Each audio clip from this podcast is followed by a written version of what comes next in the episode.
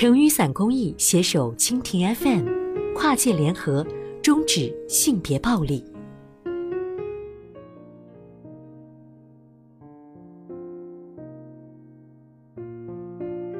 十五岁就结婚，我还是个孩子。家乡有早婚的传统。文文看着周围的姐姐们不到十八岁便定下了婆家，自己不想走上相同的道路。然而，只有消除农村的地区贫困，改变男尊女卑的思想和重男轻女的家长制结构，才能真正的消除早婚的现象。外面下雨了，天色还没太亮。十五岁的文文用最快的速度起床、洗漱、穿衣服，拿着个馒头就去上学了。初三刚开学，班里的女生已经走了大半，不是嫁了人，就是处在热恋中等待结婚。只等会考之后来个初中毕业证，看着空了很多的教室，文文不由自主地叹了口气。他也要这样吗？放学回家后，文文洗完碗，写完作业，凑在妈妈身边看了个电视剧的结尾。电视剧中的女主角穿着白色婚纱，在一大片绿草地上举行婚礼，脸上洋溢着幸福的微笑。那是一种什么样的感觉呢？妈，我也想像电视剧的女主角这样。文文看着电视剧，轻声说：“文文妈一听，立刻转过头来笑了。正好我这两天还跟你爸说呢，你也十五了，你姐这么大的时候已经结婚了，也该给你找个婆家了。你舅妈前两天也跟我说过这事儿，她村里有个小伙子，挺不错的，改天你们两个见见面。”妈，你误会了。文文急忙解释。我可不想早早的结婚、嫁人、生孩子，然后整天做家务、做农活，这可不是我想要的生活。我还想好好学习，想出去看看世界呢。那怎么行？文文妈一听急了，女孩子读那么多书有什么用？反正也考不上大学。你要是初中毕业后出去打工，我和你爸倒不反对，正好可以挣点钱寄回来。你弟弟还等着娶媳妇呢。但是最好结了婚，两个人一起出去打工，要不然女孩子一个人在城里还不都学坏了。文文觉得怎么都跟妈妈说不明白，气得把脚一跺，快步走到里屋，关上了房门。只听到妈妈在外面大声说：“我这都是为了你好，真的是为了我好吗？”早婚是家乡的习俗，村里的每个女孩都早早的结婚了，升学率低下和教育的缺失。使这里的孩子们在初中毕业之后纷纷选择外出打工，很少能继续升学。在外出打工之前，父母往往会为孩子的人生上一道他们认为的保险——结婚，希望他们会和知根知底的人结婚，到外面不会受欺负，也不会成为光棍和剩女。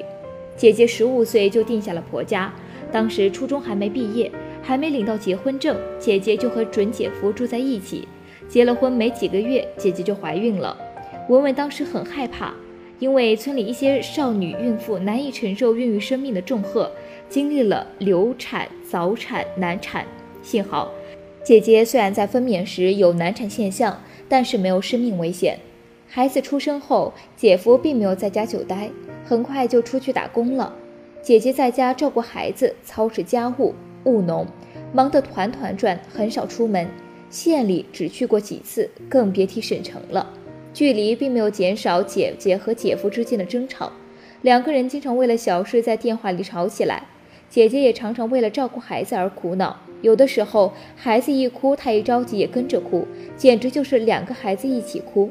在文文看来，两个不成熟的人谈了一场不成熟的恋爱，结了不成熟的婚姻，把两个人拴在一起，还诞生了一个需要他们负责的小生命。这虽然是周围很多人走过的道路，但并不是自己要走的道路。文文想着，不管怎样，我都要好好先读完初中。文文吸取姐姐的教训，希望把目前的生活聚焦在读书上，因为她认识到了自己还不成熟，还不知道怎么去经营婚姻、照顾家庭，也没有准备好孕育宝宝。根据联合国儿童权利公约的规定，十八岁以下的人都被视为儿童，因此。十八岁以前的婚姻都为童婚，也称早婚。在文文的家里和广大的中国农村，由于传统的家长制家庭结构，重男轻女的思想使儿童权利，尤其是女童权利存在很大的缺失。在一些偏远的地区，由于经济发展落后，思想观念局限，个人的成家立业年龄被大大提前，难以实现充分的自我发展，而其中女性的权益受损最为严重。性别歧视与早婚早育便是重要的表现。童婚早婚以及由其可能带来的早孕早育，对女性的影响远远大于男性。在身体健康上，童婚早婚会给女性的健康带来负面影响。女童在身体尚未发育成熟的情况下结婚生育，会增加其并发症的风险，增加其在怀孕分娩过程中的风险。在人际交往上，女童容易与社会脱轨，增加社会隔离，处于孤立境地。在个人发展上，女童受教育中断，难于完成学业，难以进入进一步的深造。由于早早的结婚生子，女童的精力投于家庭，而难以提高自身技能。在个人权利上，危害女童权利。女童过早的进入婚姻，承担起母亲的角色，使其难以做出关系人生的重大决策。尤其是强迫婚姻的情况下更是如此。另外，经济无法自立，也使其更容易遭遇到家庭暴力，包括性虐待和婚内强暴。在我国各省市中，同婚率比例最高的是青海市，女性同婚率达到百分之十点八四，男性同婚率达到百分之二点三四。全国有六个省市区的同婚率超过百分之五，分别是青海。云南、新疆、西藏、贵州，总体而言，西部和边疆省份的同婚现象严重，同婚率较高。但近年来，东部发达地区的同婚率有所上升。